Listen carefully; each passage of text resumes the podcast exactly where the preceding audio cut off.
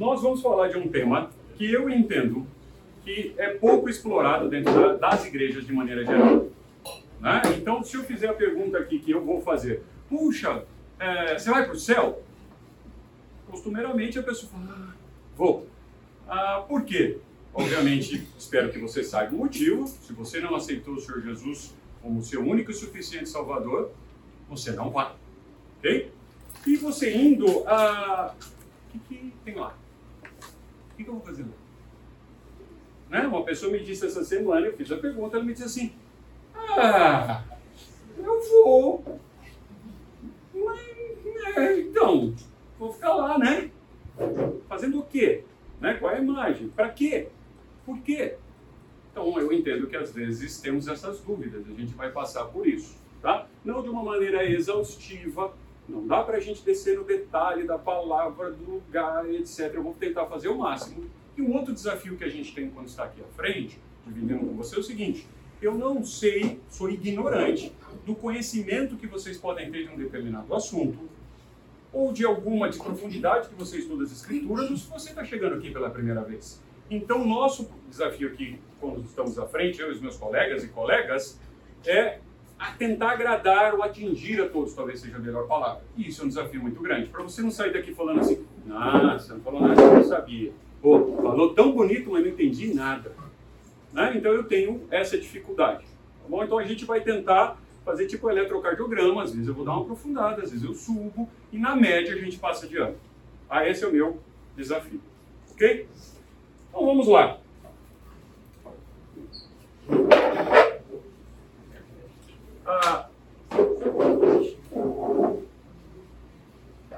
Queria começar desafiando vocês no seguinte, né? Tem um, um, um, versículo. Ah, sim, a última coisa que eu faltei combinar.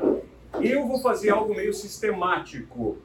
Então, sim, vai parecer que eu estou pensando versículos ao léu das Escrituras. Tá? Eu não vou ter a oportunidade, que seria ideal, de pegar, por exemplo, esse versículo que é o primeiro e dar o esboço todo do capítulo ou ainda do livro a ele dentro das escrituras para contextualizar. É uma limitação de tempo e de método. Então eu vou fazer algo como atravessar as escrituras citando alguns tópicos. Mas eu prometo para vocês que eu pesquisei olhei com capricho, posso ter errado, mas eu não vou cometer aqui nenhuma heresia, nem vou tentar usar um texto completamente fora do contexto. Combinado? Mas você vai notar que eu não tenho tempo de explicar por que, que o autor de Eclesiastes está escrevendo isso aqui que ele está escrevendo agora. Também preciso desse acordo de, com vocês. Tá bom? Então vamos lá. Eclesiastes, que é um livro que é apelidado de talvez o livro mais mal-humorado das Escrituras, talvez você já tenha lido. Uh, é um conteúdo denso, difícil. Né? Ele diz assim: melhor, veja bem, melhor é a boa fama do que um unguento. Então é melhor a boa fama do que um unguento precioso. E o dia da morte, olha o contraste. O dia da morte é melhor, outro melhor, do que o dia do nascimento. E aí? Quando alguém nasce, festejamos, estamos alegres, estamos felizes com o nascimento. Quando uma mamãe fica grávida, a gente já festeja. Hoje em dia, é só minha opinião, está cada vez mais chato. Eu liguei para um amigo que tinha acabado de anunciar que a esposa estava grávida e já sabia o sexo. Não, pelo exame de sangue agora eu já tenho, eu já sei. Puxa vida, antes eu tinha aquela, pelo menos aquela imagem muito ruim, eu tinha que acreditar no médico e ele errava, às vezes, né? Agora já sai, quer dizer, a gente está cada vez mais próximo dessa alegria de saber, de planejar o nascimento. Mas você diria isso? é melhor a boa fama do que um guento precioso. Um guento, para te ajudar, aqui é uma ideia de perfume. Então, é uma, é uma ideia de um estado bom temporário. Né? Quando eu me perfumo, saio de casa por algum tempo, dependendo da qualidade do seu perfume, vai durar horas. Dependendo, vai durar minutos. Mas você, então, ah, fica com uma aparência que não é sua. É isso que ele quer dizer aqui. Então, é melhor a fama do que o melhor unguento, porque a ideia de fama é algo contínuo, é algo da forma que você é conhecido e não precisa de nada extra, não preciso me perfumar. Então, qual é a sua fama? Então, é melhor a fama, a boa fama, do que um unguento precioso. Eu não pus o microfone, Perdão. A culpa é de vocês que não me avisaram. Desculpa, perdão mesmo. Isso aqui não é por vocês, é pela.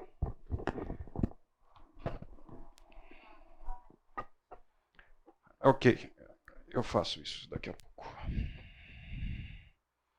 Essa é outra fase da vida, quando a filha corre mais do que você.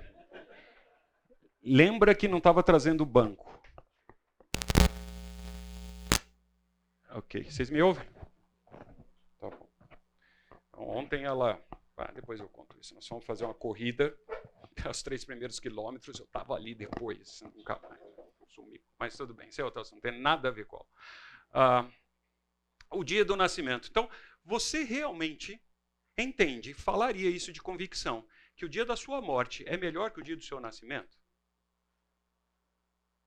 É um desafio que eu deixo para vocês. Então, aqui, o, o para ser, para te ajudar, o autor está sendo um pouco cínico aqui, tá? No que ele está explicando. Ele está usando, como é um livro bem mal-humorado, quem está dizendo isso sou eu, né? Ah, ele tem uma dose de mau humor, se eu posso chamar assim. Ele está sendo cínico também aqui quando ele faz essa expressão? É claro que não. Na vida humana, quando alguém falece, nós entristecemos, ficamos tristes, principalmente pela ausência da pessoa. Ah, é, e a gente tem que estar preocupado, que é o assunto, o que aconteceu com essa pessoa. Né? Mas não há nada que a gente possa fazer por ela. Então, a, a sua decisão de eternidade, para onde você vai passar pela eternidade, também depende de você. E nós vamos olhar isso durante o, o, o tempo aqui, que só existem dois destinos. E eu vou mostrar isso para você, de acordo com as Escrituras. Não tem meio termo. Ok? E também vou começar falando sobre o céu, porque o que mais me perguntam sempre é sobre o inferno. A gente estava na ceia agora mesmo, todo mundo, e aí, você vai mandar o pessoal para o inferno? Ah, como é que é fé? Ninguém, é estranho para mim que as pessoas não se preocupam em conhecer sobre o céu tem mais preocupação com o inferno na média, se eu fizesse uma pesquisa aqui. É muito interessante, é, para mim é curioso. Né? Mas só tem dois destinos. Então vamos lá. Nós vamos usar bastante a Bíblia, tá? Então é algo que, se você tiver ela de eletrônico, o desafio é você desativar todos os outros avisos para que eu acredite que a hora que você está olhando o celular, você está com a Bíblia aberta. Eu preciso ter essa crença, não me desmotiva. Se você for old fashion, você pode usar um negócio que chama papel. Tá? E ele, às vezes, eu, uso, eu vi um barulhinho que não existe mais hoje nas salas que a gente passa por aí. Então, se você estiver olhando o celular, eu quero acreditar que não tem lá um aviso ou você está olhando uma notificação de mensagem. Veja, Paulo também diz a mesma coisa, ou algo muito parecido que o autor de Eclesiastes. Ele diz: Porquanto para mim viver é Cristo, e olha, o morrer é lucro. Não, Paulo estava extremamente mal-humorado, crise de ansiedade e pânico, que ele estava querendo morrer. Certo? Ele tinha ideias suicidas quando ele, comete, quando ele disse essa frase. Não, não é isso. Isso que nós vamos ver qual é, qual é o benefício da nossa morte. O quão bom é a nossa morte. Apesar do assunto não ser morte, mas nós temos que passar por ela. Então, a, o que a pergunta que eu quero começar com vocês, eu preciso que vocês participem é o que torna uma morte alegre? Pois não, Rose.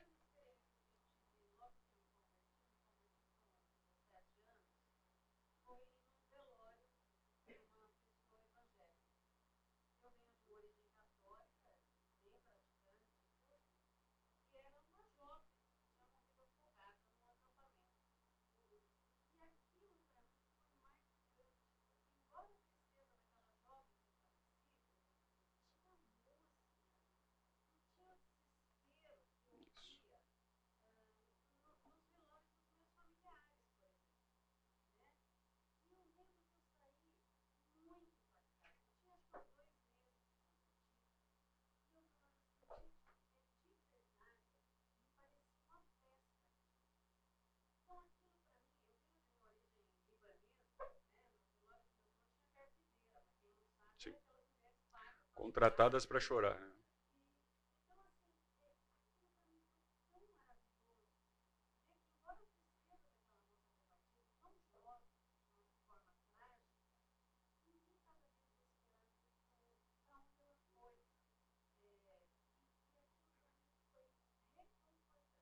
Excelente. Uma maneira breve para quem não ouviu, e até o pessoal que está ouvindo isso à distância que a Rose está dizendo é, ela tinha dois meses de convertida, teve a, a experiência de passar por uma morte de uma menina num acampamento afogada. Foi ao velório, e no velório não havia desespero. Era marcado, ela não disse com essa palavra, mas era marcado por uma alegria, de, né, uma, uma, um sentimento diferente do que oposto ao desespero. E isso chamou muito a atenção. É fato, eu estive em um, um velório há poucos dias atrás, que foi a mesma coisa. Né? Então, você, claro que você está triste, claro que é uma notícia, principalmente quando é inesperada, entre aspas, porque é um acidente, é uma notícia que você recebe e não espera. Mas se a pessoa está salva em Jesus, a nossa experiência é bem diferente. Enquanto se você passar por outros cubículos ou outros passos num, num velório, num cemitério, você vai ver crises de desespero, pessoas se jogadas em cima do cadáver, coisas desse tipo, que eu respeito de uma certa forma, mas se nós somos cristãos, perde um pouco do sentido. Né? Mas a, a, a distância que nós vamos ter do, do ente querido é, é muito forte, na é verdade? A gente sente isso de verdade. Mais algum motivo da morte ser um, um motivo de alegria? Não, com aquela voz de locutor de FM às duas da manhã, queridos, para a gente ouvir.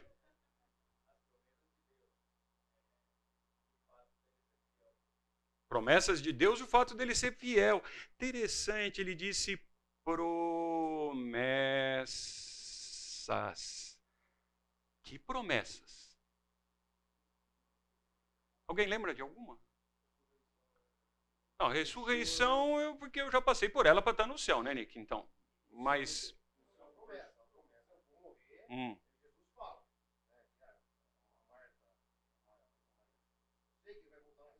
Uhum.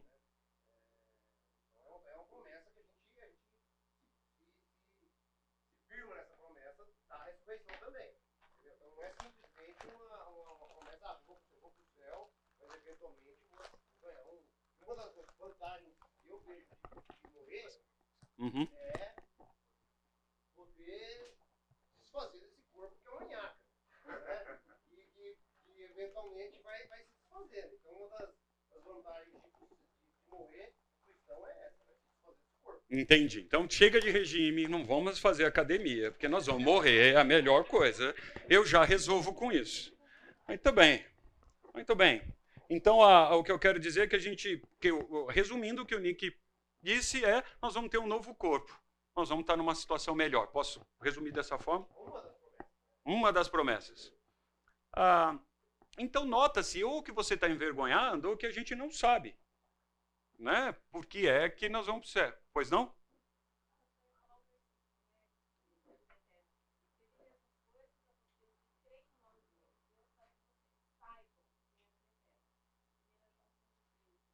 Ok. Ela está trazendo um versículo de 1 João 5,13 que fala sobre a vida eterna. Mas eu não vou fazer a pergunta o que é a vida eterna. Foi uma promessa. Agora a gente volta com todo o respeito devido, não fica bravo. O Renato é forte, é grande. Ah, é, de eu perguntar e de você saber o que volta a pergunta: o que, que é a vida eterna? O que, que nós, se você pensar na vida eterna, é no céu. Né? O que, que é a vida eterna? E é eterna. hum, fala, Renatão. Perdão? A vida eterna que te conheço a ti. Nossa, tem tanta gente que eu conheço e eternamente eu vou ter que conviver com esse cara. Entendi, Renato. Não, não é uma boa experiência. Estou brincando. Ok. Vamos lá. É, a perspectiva que você tem do céu. Qual é? Eu entendo que o maior motivo de alegria é este. É, é que nós é que conhecemos o Senhor Jesus, nós estamos indo, nós estamos num caminho de uma morada eterna. Que a Bíblia chama de céu. É a morada eterna. Agora, se a gente vai para uma morada eterna, que, que você sabe de lá? O que, que nós vamos fazer lá? Como vai ser lá? Quem estará lá? Quando você vai para lá? São perguntas passíveis. Eu vejo que a gente tem dúvidas às vezes disso. Né? Tem algum, tem uma, e a gente vai entrar nos pontos aqui durante esses oito domingos, uh, às vezes polêmicos. Tá bom? E aí, como eu estou com o microfone, o meu é que vai valer. Mas eh, eu entendo que há outros pontos de vista, principalmente se a gente mudar de denominação.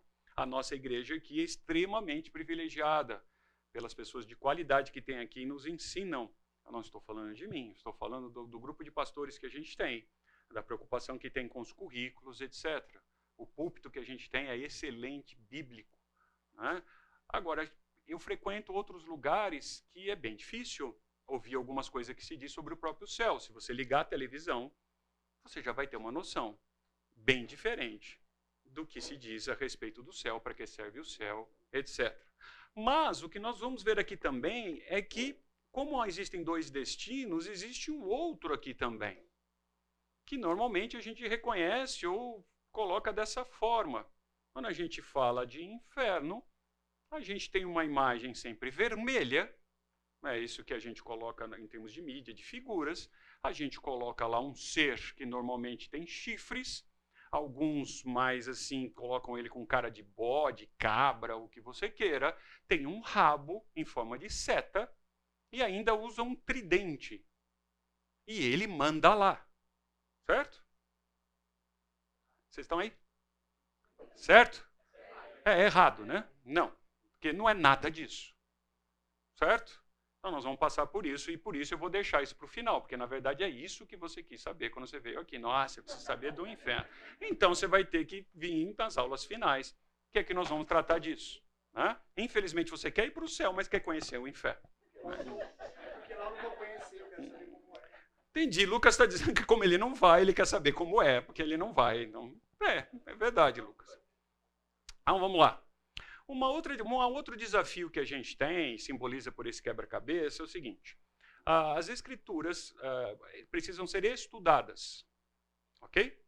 Eu, eu preciso estudar as escrituras. As escrituras não são um livro poético que você abre, ainda mais se você fizer assim, ai, Senhor Jesus, me ajuda hoje. Abre assim, põe o dedo. Ah, é esse. Tá? Por isso que eu tenho dificuldade, às vezes, com algum tipo de hora silenciosa, o tempo que você vai gastar, de versículos fora do contexto, etc. Porque a Bíblia é um livro para ser estudado. Ela tem vários tipos de literatura, vários tipos de autores, ela foi escrita em épocas. Esse é o curso, não é o curso de bibliologia, mas o que vai acontecer é que às vezes você não vai entender porque você não estuda as escrituras. Ela precisa ser estudada. O que eu vejo hoje é que as pessoas leem livros sobre as escrituras.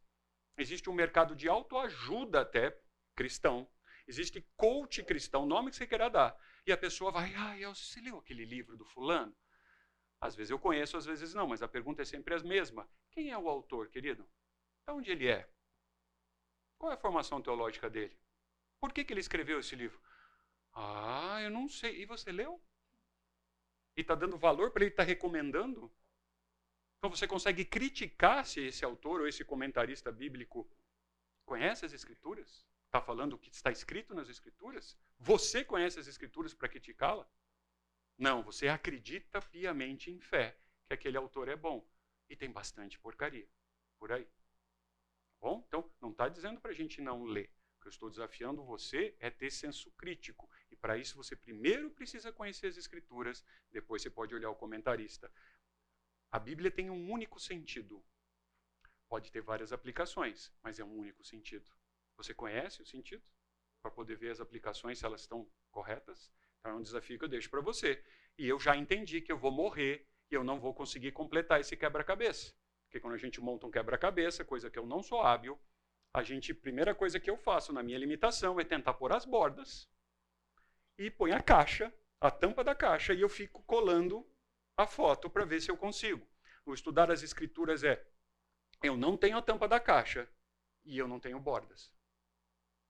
Então é bem difícil. Então, várias vezes eu tentei forçar, como esse desenho aqui está tentando, encaixar alguma coisa na minha teologia. E depois de um tempo eu falo, ah, que nem montar quebra não era aqui mesmo. Eu dei aquela forçada na peça, aí eu tiro, coloco outra peça e a imagem se faz mais clara e mais sentido. Mas eu preciso continuar estudando e insistindo, tá bom? Então é preciso estudar, estudar, estudar, estudar. Então como isso aqui é uma ideia de aula, eu vou tentar fazer o máximo para vocês para trazer o conteúdo que eu tenho. Mas isso não impede que você ultrapasse o meu conteúdo e vá além do que eu sei. Basta você estudar. Vamos lá. Conhece esse cara aqui? Talvez sim, se eu dizer o nome dele. Billy Graham. Billy Graham era um pregador americano uh, que tem relatos dele assim de conversões em grande quantidade. Então ele é o tipo do pregador. Ele é a pessoa que vai para grandes eventos, ou ia, né? ele faleceu, vai pra, ia para grandes eventos, e ele despejava o evangelho de uma forma capaz em que muitas pessoas dali tomavam decisão para por Jesus. Se elas continuavam ou não, se elas tomaram a decisão apenas no sentimento, se foi no momento, porque meu amigo foi, eu também, é questionável. Mas o resultado dele era fantástico, ele foi recebido por enormes autoridades da, no mundo, etc. Então foi uma pessoa que definitivamente causou influência e mudança. Olha só uma frasezinha dele. A lembrança da morte, então eu lembro da morte, eu penso sobre ela, faz perder o amor às coisas desse mundo. Acontece isso com você? Porque daí vem aqueles, é, ah, talvez, não sei se chama provérbios, ditos, etc., que é caixão não tem gaveta, aí você não leva nada daqui, é, a sua camisa, o bolso é furado, eu já ouvi várias, várias coisas, né? Então você não leva. E quando você lembra da morte, as coisas desse mundo perdem valor. Por exemplo, você está ansioso. Ah, eu não sei o que vai acontecer, seja pelo problema que for. Aí você lembra assim: nossa, o máximo que pode acontecer é eu morrer. Isso te acalma ou te desespera? Essa eu não quero que você responda, que eu não quero constrangê-lo. Mas pense sobre isso, arrazoe sobre isso. Poxa, o máximo que pode acontecer é morrer. Por que, que eu estaria desesperado? Ou por que, que eu estou feliz? É algo para se pensar. Né? Aí você tem uma plaquinha e vai ser essa. Assim que você falecer, você chegou ao seu destino. E aí vem o desafio novamente. Qual é o seu destino? Para onde você vai? O que, que nós vamos fazer lá? Seja um ou outro o que vai acontecer? Você tem certeza do seu destino? Eu fui extremamente. É, brincaram comigo do videozinho lá que eu fiz, onde eu digo que a passagem já está comprada. Né? É, se isso é fato, é, você conhece a sua passagem, você já sabe que tem um lugar marcado, talvez você esteja curioso com a data. Mas o acontecimento vai ocorrer, você vai morrer. E a hora que você chegar lá e tem, você chegou ao seu destino, você sabe esse destino qual é? Você tem certeza, você está tranquilo quanto a isso? Vamos lá. Nós temos que falar um pouquinho desse tema. Vai ser bem simples, bem devagar, porque não é o tema nosso aqui. Mas, o que, que a gente entende sobre morte? Ora, se nós vamos para A ou B, se nós vamos para o céu ou para o inferno, nós vamos ter que passar pela morte o que, que a gente sabe sobre a morte? Vamos lá, quero ouvir. O que, que a gente sabe sobre a morte?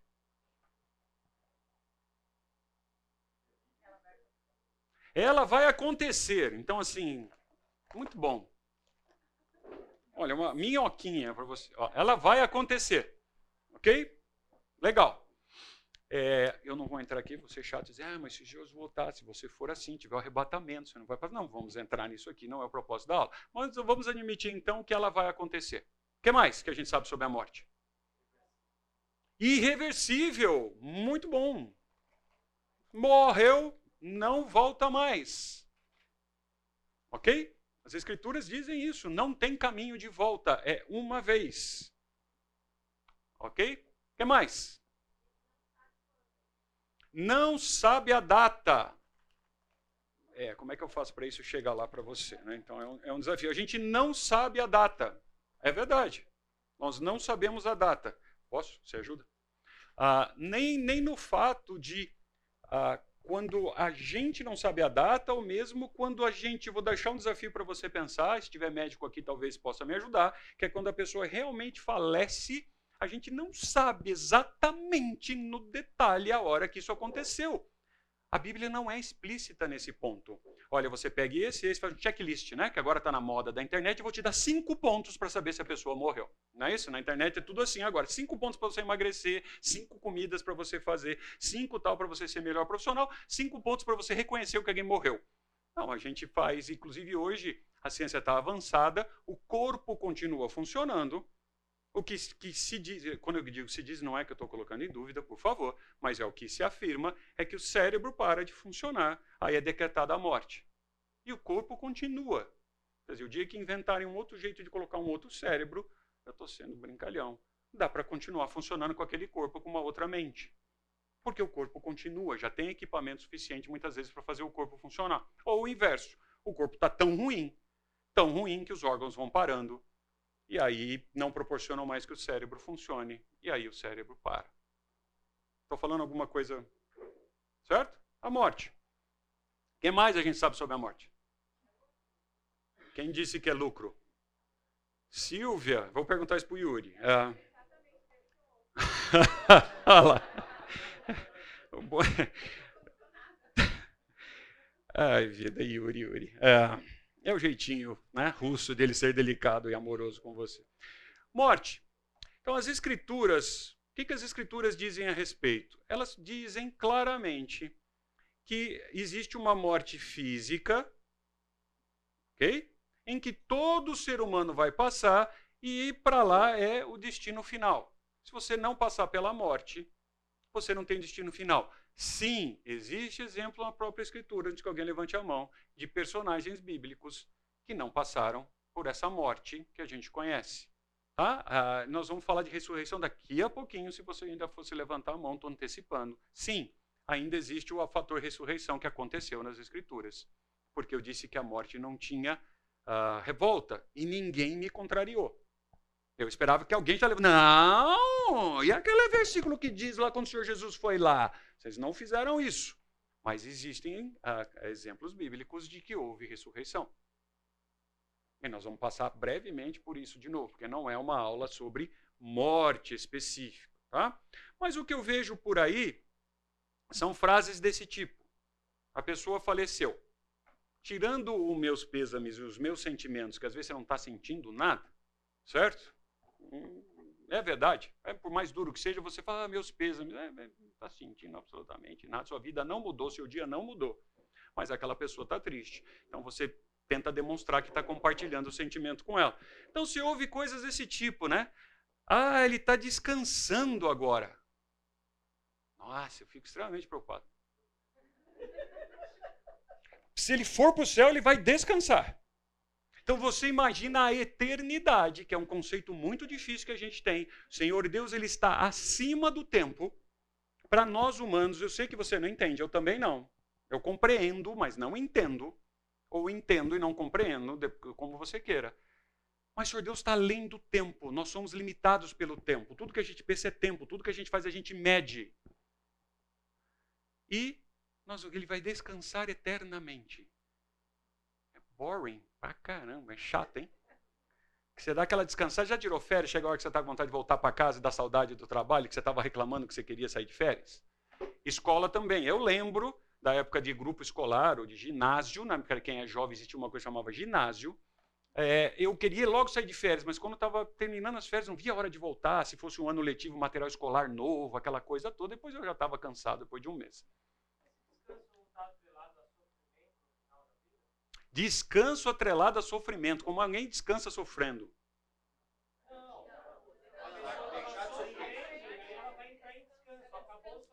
Ah, então a pessoa passou a vida inteira no sofrimento e a hora que morre ela descansa. No final da vida. Veja como as perguntas provocam reações. Isso é muito gostoso. Obrigado. E a minha intenção aqui é mexer com os seus alicerces. Tá? Para você sair daqui incomodado mesmo. Nossa, aquele negócio que ele falou, não é ótimo. Se isso estiver acontecendo, é isso que eu quero. Sim, é verdade. Então a pessoa às vezes está naquele momento final de morte, passou por isso, é, pela morte realmente ali nos últimos dias, horas, minutos, e aí a hora que aquilo cessa, então ele descansa. É uma ideia, é verdade, mas se a pessoa morrer de um acidente que caiu um avião em cima da casa dela, ela morreu de morte de acidente aéreo, mas ela não estava no avião. Entendeu? Então a gente usa algumas expressões às vezes.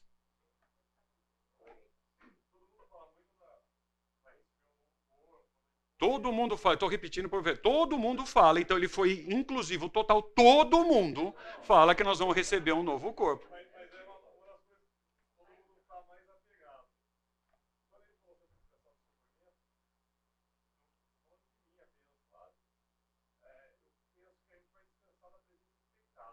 Descansar da presença do pecado. Muito bom.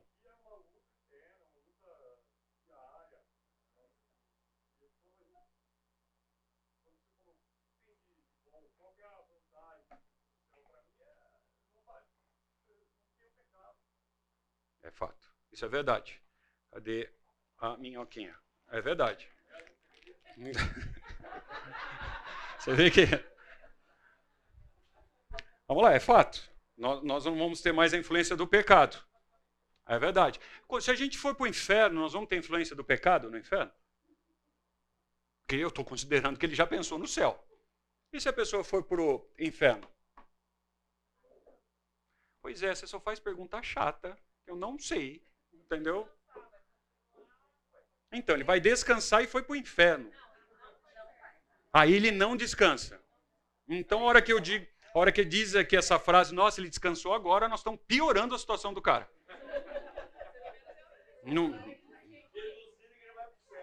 Então, aí você já tem o poder de deduzir se ele foi para o céu.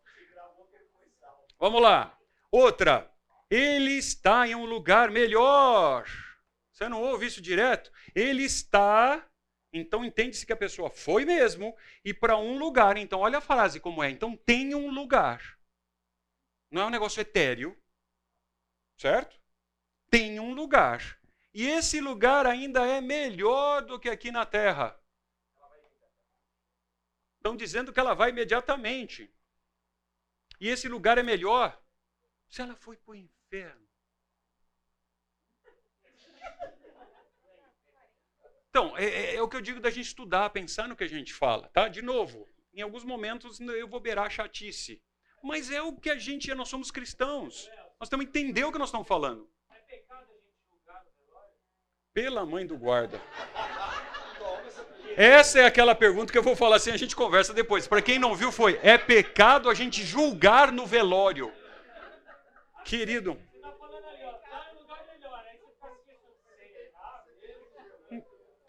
Entendi. É, você já ganhou uma balinha? Use-a. Não ganhou? Então use-a para ver se.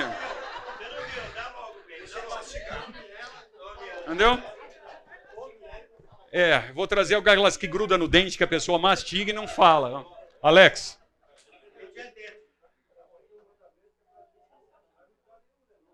Tá bom, o Alex já está refutando aqui, dizendo que nós temos um mandamento que é para não julgar. Eu não vou entrar nesse julgamento, onde a gente vai ter que falar do Sermão do Monte, por exemplo. Pois não, Rodolfo?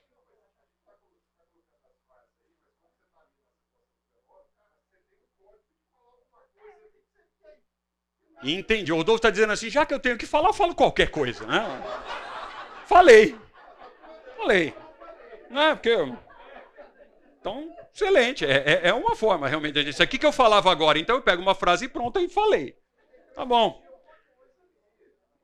Entendi. Pense se o silêncio não fala mais, mas é só uma dica. Mas, é cada um, cada um. Vamos lá. E essa aqui, ó. Ele está olhando por nós.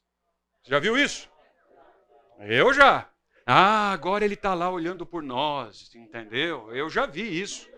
Inclusive em, em, velório de cristão. Aparece alguém lá. Eu não consigo julgar a pessoa, às vezes nem a conheço. Mas, nossa, ele está lá agora. Ó, aí a pessoa vai completando. Ah, ele está num lugar melhor. Descansou, né? Agora ele está olhando por nós. Parece que vai, vai criando uma historinha. Hum? Ele está olhando por nós? Se ele for para A ou B, céu ou inferno, ele olha por nós? O que, significa esse olhar por nós aqui nessa frase? Isso, alguém diz que ele está intercedendo, é possível. Há quem diga que ele só está assistindo o filme. Ah, ele está lá. Pô, e ainda com. eu falei, ó, oh, burrão, tá fazendo isso aí. Morri e ele não mudou, hein? Ah, entendi. Hum? Então ele está olhando por nós, são, são frases que a gente ouve. Algumas mais específicas. ele está no céu. Aí está o julgamento. Uma pessoa já, não, eu decreto, eu aqui, que ele está no céu. Não, ele foi para o céu. Né? Há quem complemente. Os anjinhos agora o receberam. Não é? Ah, se a gente for ainda brincar com o assunto sério, vai, vai, a gente vai colocar um porteiro, um personagem, entendeu? Na porta do céu. Então, estou resistindo para contar uma piadinha gospel. Diga.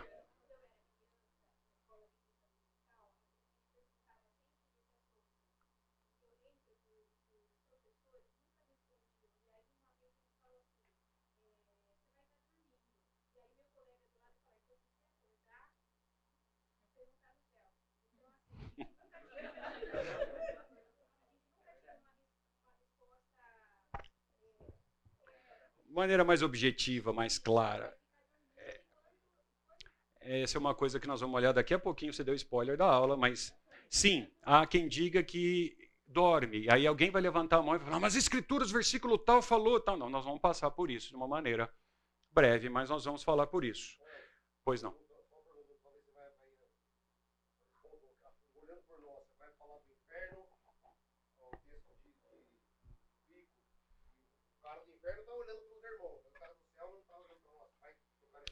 Que o, Nick está fazendo é tentando me colocar numa situação difícil. Que ele é meu amigo, tem liberdade para isso. Mas a pergunta fácil que ele está fazendo é o seguinte: pô, cortaram o tempo da minha piadinha. Ah, se se no, no caso de rico, do rico e Lázaro, que há ali algumas expressões que eu não vou dizer agora para não tumultuar mais a aula, se está olhando ou não, porque parece que ele está olhando. É um bom desafio. A pergunta, antes de eu contar a piada e sair para o intervalo, é: aquilo é uma parábola ou é alguma coisa que aconteceu? Essa pergunta você tem que ter. Se você estudou as Escrituras, você tem que ter essa resposta. Quando o Senhor Jesus diz aquilo, aquilo é uma parábola ou é algo real? Isso muda bastante a resposta. Mas o que aconteceu foi o seguinte: tinha uma pessoa, uma moça, não vou definir idade porque hoje é complicado, porque cada um pode ter a idade que quer. Não é isso? Eu hoje me entendo que eu tenho 35 anos, né? mas ah, ela estava muito mal no hospital, etc. Tal, e acabou falecendo. Chegou no céu, está lá, como foi citado aqui, Pedrão. Certo? Não sei por que deram para ele a ideia de ser o porteiro. E ele está lá, no céu, etc. Olha assim, ah, dona fulana, sinto bem, mas seja bem Não, eu sou muito jovem, eu tinha isso para fazer, eu não fiz, onde já se viu, etc. Ele olha e fala assim, é, eu tenho aqui uns bônus, né? Eu tenho aqui, sabe, sabe, tem bônus, né? Ele pode usar aquele bônus ou não, aquele desconto, aquela coisa assim. O pessoal da área comercial sabe o que é isso, tem aquela reserva que você pode dar. Então vou fazer os cashback, boa, essa eu vou anotar para não lembrar. Tem um cashback aí que você tem um saldo. É, então tá bom, eu vou fazer o seguinte: você volta e eu te dou mais 15 anos. Nossa, ela ficou felicíssima. Acordou no hospital. Aí ela já estava no hospital, já sabia que só tinha 15 anos. Aí ela fez: vou fazer uma recalchutagem. Já estou aqui mesmo, já estou com soro, não sei o que tem. Então... Médico, vamos lá, tudo que você pode. É botox, é isso, e aperta e puxa, é fio de nylon na cara, sei lá o que, e tira da barriga, perna, saiu do hospital uma outra pessoa, certo? A hora que ela foi atravessar a rua, morreu. No céu de novo. Aí eu, ah, pois não, ah, porque a senhora. É, mas eu acabei de sair daqui. Você falou que eu tinha mais 15 anos. Ele olhou. Nossa, o senhor mudou tanto que eu nem reconheci. Né? Ah, essa é a piadinha gospel. Intervalo, cinco minutos, a gente já volta.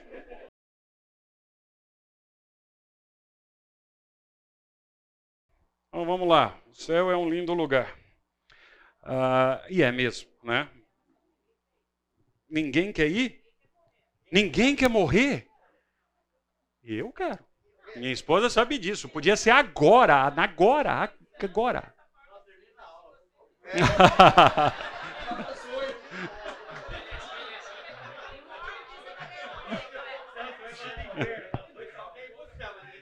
É, tem a frase lá, né? Acho que isso é até música, né? Todo mundo quer ir para o céu, mas ninguém quer morrer. Acho que tem uma música que fala isso, na é verdade? Então tá, a gente estava dizendo aqui, uh, e ainda as pessoas dizem assim também, né? Ah, ele está com Deus. Não é isso? Vamos lá. Uh, vai estar com Deus?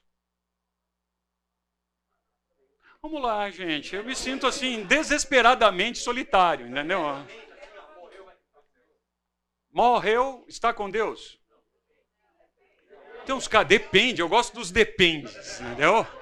Porque a Bíblia é, cá, é clara e tem um sentido único, mas alguém tem um depende. Então, isso me motiva. Cadê o depende? Ah, não, filha.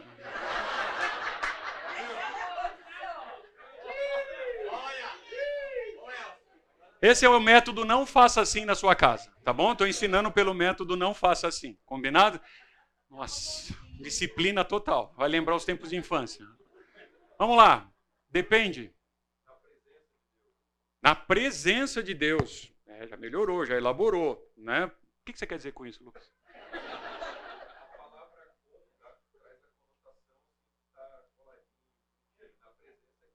Entendi. Quer dizer, você chega em casa, estou na presença da minha esposa. Ela está brigada comigo, ela está lá no fundo, eu estou na sala. Mas com a esposa eu estou ali, sentado no sofá de mãozinha dada. Ah, ó. Entre aspas, ainda bem, não é verdade? É. Para quem não ouviu, ele está dizendo que a esposa não é onipresente, ufa. Né? Então, então tá, nós vamos passar por isso também, né? essa ideia de estar com Deus. A gente sempre diz isso. Então, mesmo que a gente é cristão, aceitou o Senhor Jesus como Salvador, e a gente diz isso, é algo para a gente olhar, tá bom? Então, assim, é, nunca ninguém viu a Deus. Então, será que Deus é visível? Você já pensou nisso? Se realmente você vai ver a Deus? É possível ver a Deus? É algo para a gente pensar e saber na ponta da língua. Contemplar a face de Deus, é verdade, mas em Deus não tem face, né? Então, é uma linguagem apocalíptica, é, poética apocalíptica, que ele está querendo dizer como se eu fosse ver a face de Deus. Mas nós não veremos a face de Deus. Deus não tem face.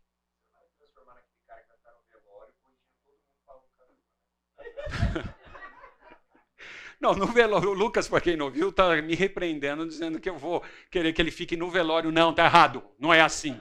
Eu falei, ah, você está falando uma besteira. Não, Lucas, você tem que demonstrar amor, mas assim, assim que enterrar, você pega ela, na hora não. Então, é, com Deus. Um outro ponto é, vai estar com Deus? Dependente aí no caso, Marcão, se tem ou não face, etc ou Lucas, se é presença ou, ou se vai estar ao lado, vai estar com Deus? Se for para o céu. É, tem um rolão, depende de novo. Depende é divertido, vai não. Né? O cara que faz matemática e fala assim, não, depende. Não, matemática. Ah, ah então dizendo que eu vou estar com Cristo, que é a mesma coisa que estar com Deus. Nossa, isso é um desafio, porque é aí onde fica o Espírito Santo, né? Porque também eu estou brincando. Mas sim, se a gente pensar na, na, num Deus triuno, é, tem, um, tem uma verdade nisso sim, é fato. Alex. Sem santidade ninguém verá o Senhor. Tá bom, mas ele foi um santinho. Você já viu alguém no velório falar mal da pessoa?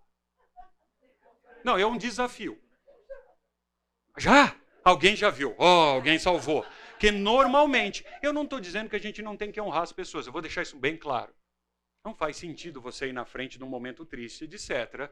E ainda bem, mal cara, quantas vezes foi mal criado, né? É aquele imposto que você não pagou. Não, não faz sentido, na é verdade. Mas normalmente a pessoa se santifica, né? Ali, no, no, principalmente no sentido católico da coisa. Nossa, só tinha benesses. Né? Era trabalhador, era um bom pai, nossa, gostava de netos, ou fazia aquilo, era um esportista e tal. Difícil a gente, num momento desse, lembrar que a pessoa também tinha problemas e teve problemas, né? não, não era alguém perfeito. Então, não, essa ideia de estar com Deus é, é outro ponto específico, porque há algumas outras religiões ou denominações que acham que tem um meio termo ali. Não, peraí, não, tem uma volta, é uma chance ou tem alguns passos antes para estar com Deus. Eu não vou direto também, mas eu acabei de dizer que você não vai estar com Deus, então para onde eu vai? Com quem que eu vou ver? Como eu vou fazer? Então são perguntas assim legais da gente estudar. Eu espero que você tenha a resposta. Né? Ah, porque o que, que eu vejo nessas expressões, né, gente? Agora sendo mais humano aqui, se eu estou sendo tão frio, ah, as expressões elas buscam dar uma anestesia, né? Anestesiar o quê? Sentimento. Então ele pega assim, ah, deixa eu. Não, eu estou com dor de cabeça, eu tomo um anestésico. Eu não resolvo o problema da dor de cabeça, mas eu desligo o sensor que me avisa que eu estou com dor de cabeça. Por isso que muita gente, alguns que eu conheço, são poucas, não tomam remédio. Não, eu estou com a dor, eu vou segurar ao máximo. Porque eles entendem que eles têm que disciplinar o corpo a conviver com a dor e resolver o problema da dor. Aí, o. Ah, o, que, que eu falei agora mesmo? Não é o disjuntor, o sensor, muito obrigado. O sensor para de apitar, é igual o painel do carro principalmente no carro de moças, é normal acender injeção eletrônica e ela continua andando. O carro está funcionando, mas a injeção eletrônica que está lá em laranja está aceso, mas está funcionando. Não, não, isso aí está errado. Eu já vi da moça, não, está errado, porque eu ando com o carro, está tudo bem. Não, tem um sensor ali dizendo que tem algum problema, que precisa ser investigado. Mas a gente vai lá, então, desliga o sensor, a gente tenta anestesiar a pessoa com essas frases. Então, eu quero acreditar que a intenção como o Rodolfo, é de falar alguma coisa boa. Né? É para tentar amenizar a situação, trazer uma palavra de conforto. É fato.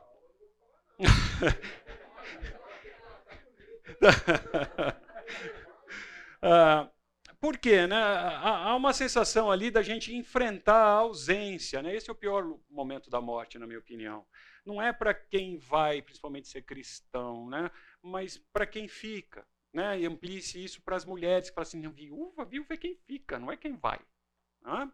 Ah, porque é, realmente é ausência, né? Então a gente está acostumado com pessoas e há um sentimento mesmo quando a gente, por exemplo, vai ter um parente que vai mudar definitivamente para outro país, às vezes para uma outra cidade, mais distante, você vai romper aquela relação, dá esse sentimento de morte, que é uma cessão né, do relacionamento que você tem íntimo com alguém. Você vai mudar de emprego, às vezes dá essa sensação ruim aquela sensação, e a pessoa nem morreu, mas dá aquele frio na barriga, ou se você é demitido, ou se você pede demissão, dá uma sensação dessa de morte, né? de cisão, de separação. Lucas.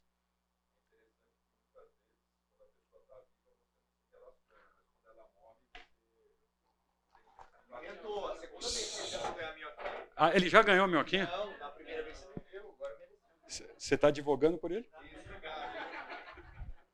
Lucas, fantástico. Porque é, é, é, pelo menos tem mais um chato aqui na sala, que eu sou classificado como chato, que é isso. Você, depois que a pessoa falece, aí você fica fazendo homenagens. Com todo respeito, eu respeito você, tá bom? Eu respeito. Não quero lhe ofender. Mas a pessoa morreu. Aí você põe foto, aí você diz, foi em fulano legal, ah, fez isso. Por que, que você não disse para a pessoa quando ela estava aqui com você? Por que, que você não fez essa homenagem quando ela estava aqui com você? Para ela ver. Só por isso ela ter a chance de ver e ver esse sentimento que você nutriu por ela, se é verdade. Ou você está sendo hipócrita, está colocando depois que ela morreu só para porque eu tenho que postar alguma coisa. Eu tenho que falar, hoje em dia eu tenho que postar. Certo? Então eu quero postar. Se é uma celebridade que eu conheci, ó, tô do lado, ó, tirei foto com o cara, tô aqui. Obrigado, Lucas. Eu penso da mesma forma, eu estava me segurando aqui, porque isso é às vezes implica com uma coisa chata. Mas não, faça homenagem em vida. Sai com essa pessoa, dá um beijo nessa pessoa, manda uma mensagem para essa pessoa. Às vezes não precisa nem publicar. Faça para a pessoa. Senta com ela. Se é seu pai, se é sua mãe, se é seu amigão, se é não sei o que. Na hora, conviva com ela. Cara, é fantástico. É a hora que a pessoa morre, eu tive a chance de dividir com ela os bons e os maus momentos. Eu disse para ela que eu amava. Eu disse para ela, etc. É melhor do que depois, porque a minha sensação é de um arrependimento às vezes. É a minha sensação e não estou dizendo que isso é regra. Por favor. Estou né? falando com gente madura. É, não estou dizendo que é regra, mas é uma sensação. Ah, não fiz agora, eu vou lá. Hum, não dá mais, né? não vai resolver nada para aquela pessoa. Ok? Ah, um outro ponto que a gente olha é que as escrituras afirmam que não tem um estádio intermediário. Não tem, olha, não. Não tem um estádio intermediário. Mas eu vejo, às vezes, até dentro da igreja, uma ideia de que não, a gente vamos orar pela pessoa. Hum, não consigo. Eu não oro, tá? Se a oração é feita lá, eu pensando em outra coisa. Eu não oro. Uma vez que a pessoa faleceu, não tem mais o que fazer. Enquanto ela está em vida, é possível sim interceder por ela. Nós não vamos falar de oração aqui, não é o tema da aula. Mas é possível interceder por ela. Agora, depois que ela faleceu, não há o que fazer. Então é difícil, às vezes, quando você vai no enterro de um não cristão, que ele acha que tem esperança. Vamos fazer tal coisa para ajudá-lo. Você sabe por que chama velório? Quem me ajuda?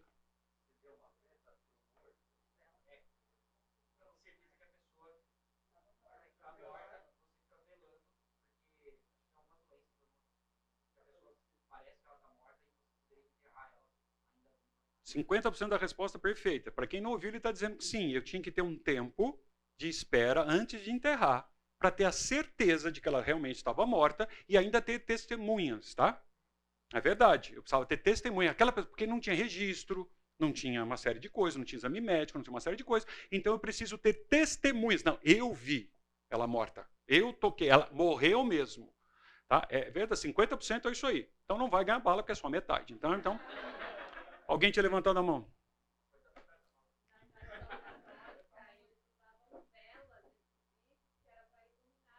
Muito bom. Perfeito. Por isso que é uma vela. Você vai iluminar a alma, o caminho da alma. Por isso que tinha vela de sete dias. Por isso que tem uma série de coisas para dar tempo da pessoa chegar lá. O pacote não divide, mas sinta-se baleada, né? É, mas é verdade, tá? É, é, é fato. Então, o, o, há religiões que entendem que você vela pelo corpo então você acende uma luz para iluminar o caminho. Nunca ouviram isso? Iluminar o caminho da pessoa para que ela chegue do outro lado. E esse outro lado é sempre uma luz no fim do túnel, uma coisa assim. É estranho isso, né? Da onde tiraram isso, mas é fato. Então a gente também tem essa sensação de velar, por isso que às vezes tem até alguma cerimônia de sete dias depois, x dias depois, ou se faz alguma coisa, é, entendendo-se que eu daqui consigo fazer algo por ela lá. Né? Ah, na Idade Média tinham até as indulgências, não é isso? Eu pagava, fazia mais tal para facilitar a vida da pessoa lá, o que é uma tremenda ah, coisa errada. Né? Ah, de maneira objetiva, eu preciso confrontar vocês de algo que você já saiba, mas eu não posso passar por aqui sem isso. Tá? Então tá de verde para você ver de longe e de vermelho para você ver melhor. As crianças gostam, vocês não, né, da piadinha. Não, não, então, veja, os que foram salvos por meio do sacrifício do Senhor Jesus. Não tem outro caminho, não tem outra forma. Não há o que você possa fazer por ninguém, e nem você por você mesmo, a não ser pelo sacrifício do Senhor Jesus. Estão na presença do Senhor. Nós vamos passar isso aqui com um pouco de calma, tá? Para isso que a gente acabou de falar de face, de presença, ou do lado, etc. Mas a Bíblia diz sim que estão na presença do Senhor. Os que não foram salvos, e por meio do mesmo sacrifício, eles estão imediatamente em sofrimento. Então, aquela frase que nós ouvimos lá de descansou, etc. Tal. Ah, desculpe. Eu achei que era um toque de celular, me perdoe. É, de coração mesmo, eu, eu errei, me perdoe. Ah, então, é, a pessoa está imediatamente em sofrimento. Imediatamente. É muito triste. Então, não tem aí um espaço por um meio termo. Tá? Não tem um espaço para um purgatório, para um, dar uma segunda chance, etc. Não tem. Ou ela está na presença, ou ela está em sofrimento. É triste. Por isso que a gente tem que se preocupar. Se você não ama a pessoa, em vez de você postar recadinho depois, foi um bom pai, ou na hora do velório, etc., apresenta o plano de salvação para ela. É a melhor coisa que você pode fazer por um indivíduo. Não adianta dar dinheiro, não adianta fazer um evangelismo de assistencialismo. Ah, eu dou comida, eu dou sopa, eu dou roupa. Não, continue. Isso é bom, mas isso não resolve. Eu prefiro que o cara vá doente para o céu, eu prefiro que ele vá com frio para o céu, eu prefiro que ele vá ah, com fome, eu prefiro que ele vá sem banho, do que ele ir cheiroso para o inferno. Então, às vezes, eu vejo nós cristãos colocando ar-condicionado no ônibus ou no trem que está indo para o inferno. A pessoa está indo para a condenação. Não, mas com uma roupa boa, ar-condicionado, está limpinho, fiz isso, etc. Mas o confrontar, o explicar o evangelho para ela e dar a chance de ser um instrumento de Deus na vida dela, para ela reconhecer ou não o Senhor Jesus como Salvador, você não faz. Ou eu não faço. Ou nós não fazemos. Então a gente vira um assistencialista. Então, cuidado, eu não estou dizendo para a gente parar de ajudar. Eu não estou dizendo, não estou dizendo eu estou dizendo que isso não resolve o destino eterno da pessoa. Então, se você tiver que escolher, escolha apresentar o Senhor Jesus. Quem me dá um exemplo disso na Bíblia? Ah, isso é fácil. A gente até qualifica essa pessoa como boa. O bom ladrão, tem ladrão bom. Né? Nunca visto nas escrituras, em nenhum lugar diz que o ladrão é ladrão. Ladrão é ladrão. Não tem o bom ladrão e o mau ladrão. Mas a gente deu ali um significado de bom para ele. O que, que o Senhor Jesus faz naquele momento que ele está ali? Ele cura o ladrão, ele tira o ladrão da cruz, ele ajuda a família. Não, eu vou deixar então, já que você vai morrer mesmo aqui do meu lado, eu vou deixar um negócio aí para os seus herdeiros. Não. Ele entrega o que não tem preço, o que não se pode comprar, o que você não pode dar. Ele entrega a salvação mediante o reconhecimento do ladrão ali na cruz. E o outro teve a mesma oportunidade e disse não.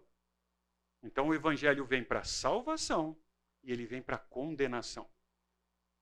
Eu não vou pedir para você levantar a mão. Mas você já explicou o evangelho para alguém e alguém disse: "Não quero".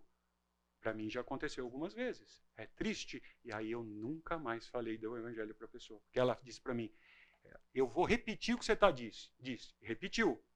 E disse, eu entendi, eu não quero. Tá bom. Ok? Mas isso é o mais importante que a gente deveria fazer. Ok? Vamos lá. A gente falou um pouquinho de ressuscitar. Então vamos entender ressuscitar de alguma, de alguma de uma diferença aqui. Primeiro é, são os casos que a gente tem nas escrituras. Então é fato de que alguém morreu e houve uma, uma, uma é, ela ressurgiu aqui para a vida. A Bíblia diz isso. É algo comum, costumeiro? Não. É algo que a gente tem esse então esse poder de fazer? Não. Qualquer um pode fazer isso? Não. Dá para fazer isso hoje em dia? Minha opinião, não. Os exemplos que foram feitos foram naquela época, daquele momento, naquelas situações. Acabou. Acabou. É possível que alguém tinha uma doença, como foi citado aqui, está me faltando um nome. Como que é? Não, mas você tem que falar alto. Catalepsia, é isso? É muito bem, que é verdade. Se você pesquisar e etc, tal, a pessoa tem todos os sintomas de morte e daí ela aparece. Então tem lá, as pesquisas mostram caixão arranhado, não é isso? Quando abre depois, a pessoa mudou de posição, tem, é verdade. Então existe uma doença. Por isso que existia realmente, como foi dito no início, o velório, dá um tempão para ela. Eu vou brincar com coisa séria, a hora que ela começar a cheirar mal, aí significa que realmente faleceu, não tem mais o que fazer. E a gente ah, ah, faz o, o, sepultamento. Né? Mas a, o ressurgir nas escrituras aconteceu. Eu não vou gastar tempo da aula com, com os exemplos bíblicos disso. Você sabe, você tem como pesquisar, são poucos. Mas eles aconteceram. Ok? O que eu quero mostrar para vocês é que ah, esse, é, o fato de ressurgir é algo que está nas escrituras, permeia as escrituras, que a gente vai ressurgir. Então, lembra que eu falei que eu vou pegar versículos para mostrar o tema. Eu não estou, não vou falar sobre ele, porque eu posso deixar ele fora do contexto, mas vou mostrar que a palavra, que o assunto existe. Então, ele atravessa as escrituras de uma maneira sistemática. Então, veja, muitos que dormem Aí nós vamos, podemos entrar no conceito de a ideia de dormir aqui. No pó da terra ressuscitarão, uns para a vida eterna, outros para a vergonha. Olha, nós estamos falando isso no Antigo Testamento. Então lá já tinha, eles já tinham essa, é, já tinha sido revelado a eles a ideia de ressurgir. Então eles iam ressurgir. Lembrar também que nós somos extremamente privilegiados, que nós temos a revelação por completa. Agora, imagina Moisés, o que, que ele sabia de céu. Imagina Moisés, o que ele sabia do Senhor Jesus. Imagina Moisés e assim por diante. Imagina a quantidade de dúvidas que ele tinha. Quem, quem pensa isso sou eu. Puxa, parece até que a fé dele era maior do que a minha, porque ele tinha um nível de ignorância no bom sentido, que é falta de conhecimento, não é ofensa, não é burrice, é ignorância, sobre muitos temas. E ele tinha fé. Nós temos a revelação por completa e somos meio bambo. Não, estamos ali, nossa, nunca tinha pensado nisso. É mesmo, tem isso na Bíblia? Não? E a gente tem a revelação por completa. Mas o tema, então, de ressuscitar existe. Veja. Não vos maravilheis disso, porque vem a hora em que todos, eles tinham um conceito que todos, os que se acharem nos túmulos, ah, ouvirão a sua voz, e os que estiverem feito bem. Tá? Você pode pegar esse texto aqui para você dar uma olhadinha no Novo Testamento. Ah, para a ressurreição de vida. E os que tiveram praticado o mal, ressurreição de juízo. Então são. Ah, mas peraí. Se você está prestando atenção, então peraí. Quer dizer que todo mundo vai ressurgir. Ah, todos irão ressurgir. Porque eu já vi colegas, o, o, o, meu irmão em Cristo, brincando, né? só porque é outra denominação eu faço a brincadeira chata. Irmãos em Cristo, que tem uma outra tradição, etc., que não, parece que é o ressuscitar só para quem aceitou Jesus. Quem não aceitou Jesus não vai ressuscitar, não. Todos passarão por esse processo. 100%. Alguns, como a gente está usando aqui o tema da aula, para o céu, outros para o inferno. Mas isso vai acontecer com todo mundo. Antes que alguém levante a mão, não acredito e não vejo base bíblica para aniquilanismo. Sabe o que é isso? Então, assim, não, não vai acabar mesmo, Deus vai matar todo mundo e não vai ter nada para frente. É só isso aqui. Eu não vejo base bíblica, como também não vejo o contrário. Deus é um Deus bom de amor que vai o quê? Salvar todo mundo. No final da história, Deus é tão bom que ele vai dar um jeito e todo mundo vai ser salvo. Também não vejo base bíblica para isso. Ok? Ah, Atos. Tendo esperança em Deus, como também estes a têm, que haverá ressurreição, tanto de justos, ó, tanto de justos como de injustos. Todo mundo vai ressuscitar. E dessa vez é todo mundo, todo mundo. 100%. Um texto de Apocalipse um pouquinho maior. É um texto poético numa forma de escrita apocalíptica. Tá? Então, é, é uma forma de escrita da época. Não existe só o Apocalipse escrito assim. Existem outros livros na literatura é uma literatura apocalíptica. Tá? E aqui está sendo usada a mesma ideia de estrutura de texto. Então, vi um grande trono branco. Então, a gente vai olhar também aqui na aula, muitas vezes, as pessoas com conhecimento que elas tinham, olhando um negócio que elas nunca viram e tentando usar o que ela tem de vocabulário para descrever algo com orientação do Espírito Santo. Mas ela. Tá bom? Então, imagina você ver alguma coisa que você nunca viu. Mulher é divertidíssimo, que ela chega em casa para me contar: nossa, tem um negócio. Ela fala, fala, não entendo. Ah, mas você não entende o que eu falo? É, não. Entendeu? Porque ela conta, não, porque tinha assim, a blusa tinha e fazia isso, tem um decote, faz um detalhe, eu não sei nem o que é, nunca vi, não consigo. E ela está tentando descrever o máximo com o vocabulário que ela tem para tentar eu entender. Tá? É muito parecido com o que está aqui. Então, ó, vi um trono branco e aquele que nele se assenta e cuja presença fugiram à terra. Olha o vocabulário como é difícil, né? É, é uma poesia apocalíptica. Fugiram terra e céu e não se achou lugar para eles. Nossa, então tem alguém que não tinha lugar. Vi também os mortos, os grandes e os pequenos. Então, todo mundo. Qual é a ideia aqui? 100%. Quando ele fala grande e pequeno, é todo mundo. Então, do início de vida, fim de vida. Ah, postos em pé diante do trono. Então se abrirão os livros. Ainda outro livro, o livro da vida. Então, se você precisa entender isso aqui no tema da aula, você precisa estudar o resto da Bíblia. Para entender que livro que nós estamos falando aqui. Tá? Ah, foi aberto. Quem pode abrir esse livro também? Como ele é aberto? Né? Você tem, tem que olhar isso. E os mortos foram julgados segundo as suas obras, conforme o que se achava escrito nos livros. Deu o mar os mortos que nele estavam. A morte e o além, olha que interessante, a morte e o além entregaram os mortos que nele haviam. Então, a ideia é a seguinte: não sobrou nenhum. Todo mundo e foram julgados, um por um, segundo as suas obras. Então a morte e o inferno. Opa! A morte e o inferno. Tem um então aqui. Né? Tem uma conclusão. Então, a morte e o inferno foram lançados para dentro do lago de fogo. Mas não era o inferno final? A gente não manda a pessoa para o inferno? Ela vai para o inferno. Como uma coisa final. Não, quer dizer que o inferno ainda tem um destino. É, foram lançados para dentro do lago de fogo. Nossa, nunca tinha ouvido falar nessa história aqui, não. Ó. Lago de fogo. Achei que o inferno era ruim, quer dizer que tem pior. Esta é a segunda morte. Como assim, segunda morte? Uh, esta é a segunda morte, o lago de fogo. Então tem uma segunda morte. E se alguém não foi achado escrito no livro, esse foi lançado para dentro do lado do fogo. Então, juízo final dos perdidos. Então, esse trechinho aqui, não, não, não vamos estudar Apocalipse, não se aplica a você que está salvo. Tá bom?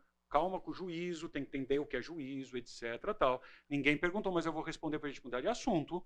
É o seguinte: você aceitou o Senhor Jesus, você está salvo, não tem chance de chegar à porta de Deus, lá, à porta do céu, com São Pedro, seja lá quem for, estou brincando ou seja quem for, e você ser recusado.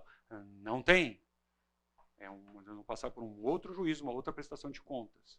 Tá? Aqui nós estamos falando de uma condenação dos ímpios. Uma mão levantada. Pergunta que foi feita é qual a diferença de segunda morte e sofrimento eterno? Eu não, eu não vou brincar, né? eu falo que não ia responder porque eu não sabia, não. Vamos, posso guardar isso para frente? A gente vai falar disso aqui um pouquinho mais para frente. Pode? Me cobra?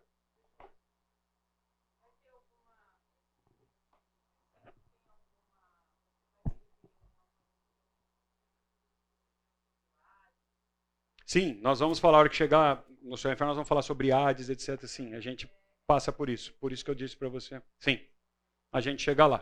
Tá bom? Quer dizer, eu perguntei se está bom, tá bom?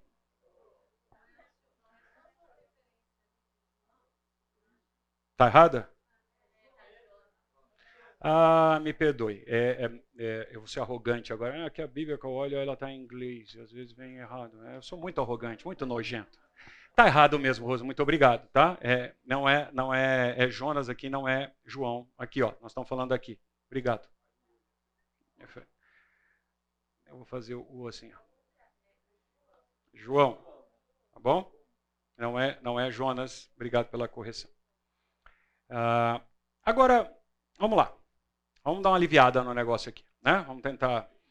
Você conhece isso aqui? Tá falando com o Marcão. Marcão trabalha na área comercial e ele viaja bastante, né? Então, uma coisa que o Marcão está enjoado é de aeroporto, né? Eu, eu, já passei por isso. Aquele cheiro de, como é que chama de do combustível? Fala o nome. Querosene do aeroporto é uma coisa que dá né? para quem vai direto, para quem vai a primeira vez de férias é divertido. A hora que você começa a ir lá para trabalhar. Mas vamos lá. Você tem uma passagem comprada. Eu posso afirmar isso para você. Você vai para um destino final, ok? Você vai. Quando seja numa viagem de trabalho, numa viagem de lazer, vamos, vamos viajar? Vamos. A gente tem um ticket. O que, que a gente faz? Previamente a essa viagem. Arruma a mala. É verdade, é uma delícia arruma a mala para quem viaja direto, né, Marcão? É uma coisa assim fantástica, vai dando aquela. Bom, e a mulher fica brava que a gente só traz roupa suja, mas isso é uma outra conversa. Ah, que mais? Plano de viagem. que mais? Então vamos lá. A gente faz mala. Faz um plano. O que mais? A documento. Então, vou colocar aqui em termos de passaporte, porque a gente é internacional, entendeu? Eu preciso de passaporte, né? Então, eu preciso de um passaporte. O que mais? Horário. É quando? Horário. Minha filha lá em casa é o relógio. Sim, então uh, quando, né? Quando essa viagem vai acontecer. O que mais? Fazer o check-in. Não, moça, mas eu vou de carro. Eu sou uma pessoa humilde. Entendeu? É que a gente está vendo. Estadia. É exatamente, né? Então, assim, é, hospedagem, posso pensar assim, para ampliar, porque agora tem um negócio chamado Airbnb, né? Então, hospedagem, onde eu vou ficar? O que mais? Seguro viagem, principalmente quando a gente vai para fora do país, a gente está preocupado aqui com um plano médico, posso pensar assim, de uma maneira geral, médico, para ver se, às vezes, o nosso plano é tão chique né, que cobre, né, cobre todos os países do mundo. Então. Vocês não falaram de algo que normalmente as pessoas falam, que é o seguinte, hoje em dia tem uma preocupação com o celular. Né? Não, queridos, chip agora não tem mais. Você tem um chip virtual no seu celular que você habilita por software. Você não conhece o e-chip? Vocês estão por fora, entendeu? Estão por fora. Tem o e-chip, eu não preciso mais do chip. Né? É um plano que eu faço. Então, mas as pessoas têm preocupação então com comunicação. Né? Antigamente não tinha jeito. Né? E, e, na época que eu casei, por exemplo, hum, é, simplesmente não. A gente usava uma ficha de DDI não é? da Embratel, para ligar daqui para fora, e quando era de lá para cá era collect call, né? E a pessoa que recebia, não, termina, termina, termina, porque está caro. Mas isso é outra coisa. O que mais? Nós vamos viajar. Dinheiro! Maria Otília, muito bem. Então, vamos fazer aqui um símbolo de cifrão. Remédio está dentro do plano de saúde, vai.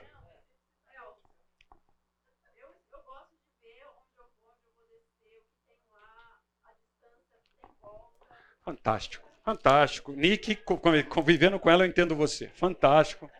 Muito é isso. A, a gente que vezes não falaram, mas o que, que tem lá? As meninas gostam, vai ter lojinha? Eu vou ficar dentro do hotel o tempo inteiro. Não, eu preciso sair do hotel para ver uma lojinha. Não é? Eu preciso saber o que tem lá, qual atividade que vai ter lá. Eu Abre o Google, previsão do tempo. A gente se prepara para estar tá lá. Às vezes até liga para lá, já programa um passeio lá, aluga um carro lá, sei lá o que você vai fazer lá. Um plano de viagem, Lucas. Um agente, às vezes, lá no local, certo? Eu estou entendendo isso. Não pode fazer aqui jabá, tá? A família. Não dá, né, Luquinha? Vamos lá. Mas assim, entendeu? É. Alex. Nossa, ele está dizendo.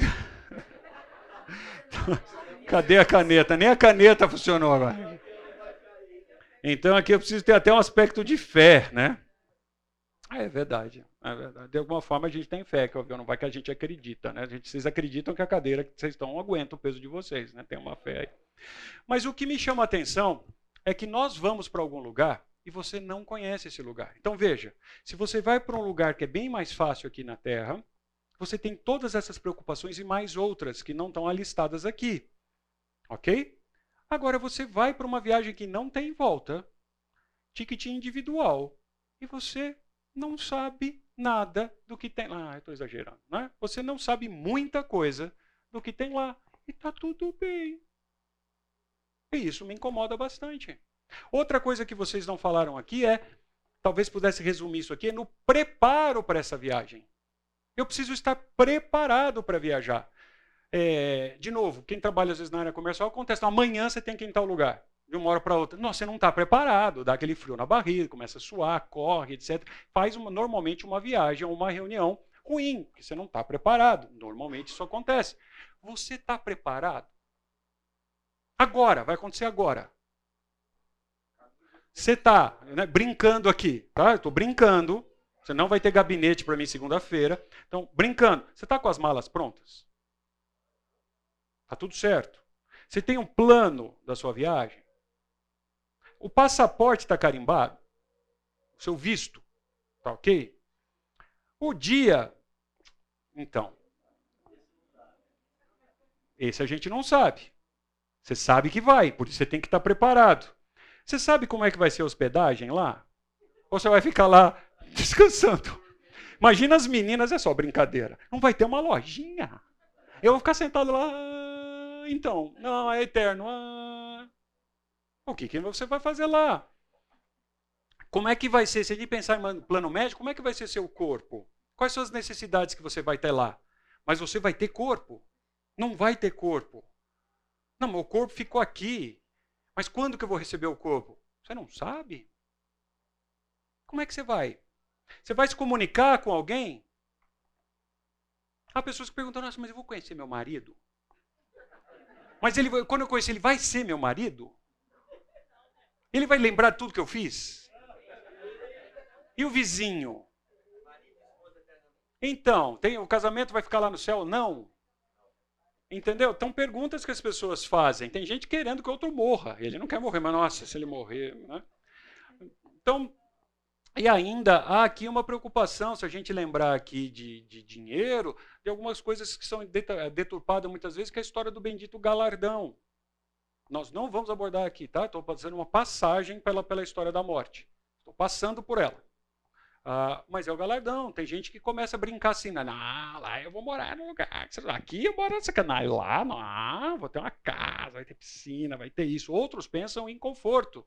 Ah, porque eu vou beber, que eu vou comer, que eu vou fazer. Outro, e assim por diante. Então você espera alguma coisa lá de riqueza. Então há quem há, entenda que vai ter uma vida aqui. obedecendo às escrituras num trade, numa, troca com as recompensas que vêm no futuro. Isso é verdade ou é mentira? O que é que você sabe sobre esse assunto? Você está preparado? Porque veja, o como você sabe do destino influencia o que você faz antes da viagem. Eu estou errado?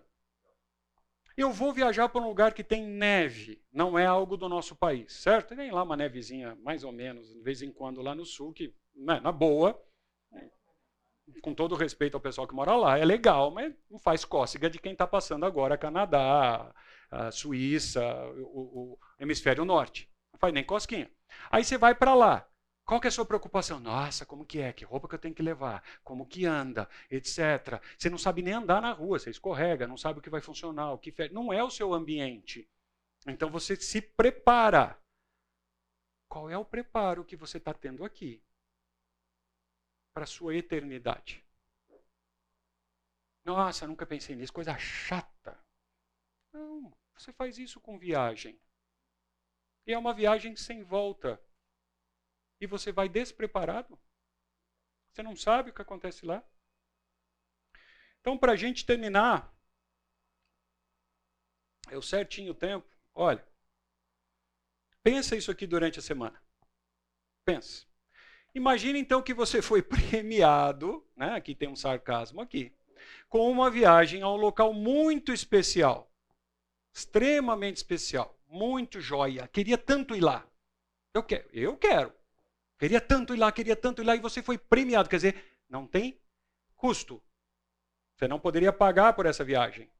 Ok? Você não está todas as despesas pagas. Então é assim, né? Porque tem gente que dá o ticket para a pessoa, mas prejudica porque depois ela chega lá não consegue tomar uma água. Certo? Então não dá para ir, né? Ao qual você sempre ouviu falar a respeito, você sempre teve lá. Tudo sem custo. Mas sem custo, você não pagou nem para ir, nem para ficar zero. Você pode deixar a carteira em casa, bloqueia os cartões de crédito. Você não vai precisar. Ok? Porém, você tem muito pouco tempo para preparo.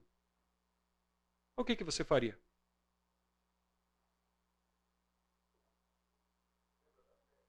Ok? Esse, esse ou esta é a situação em que eu espero que você esteja. Então, o quanto o imediatismo dessa viagem que você vai ter está mudando sua vida pré-viagem. Quanto? A única coisa que você precisa ter lá é você. A única coisa que precisa é você saber o que tem lá, o que você vai fazer, como é que você vai se relacionar, o que, que vai acontecer. E muitos de nós não sabem. Então vamos sair com essa pergunta o que você faria do ticket gratuito que você já recebeu. Só estamos esperando marcar a data. Boa semana, queridos.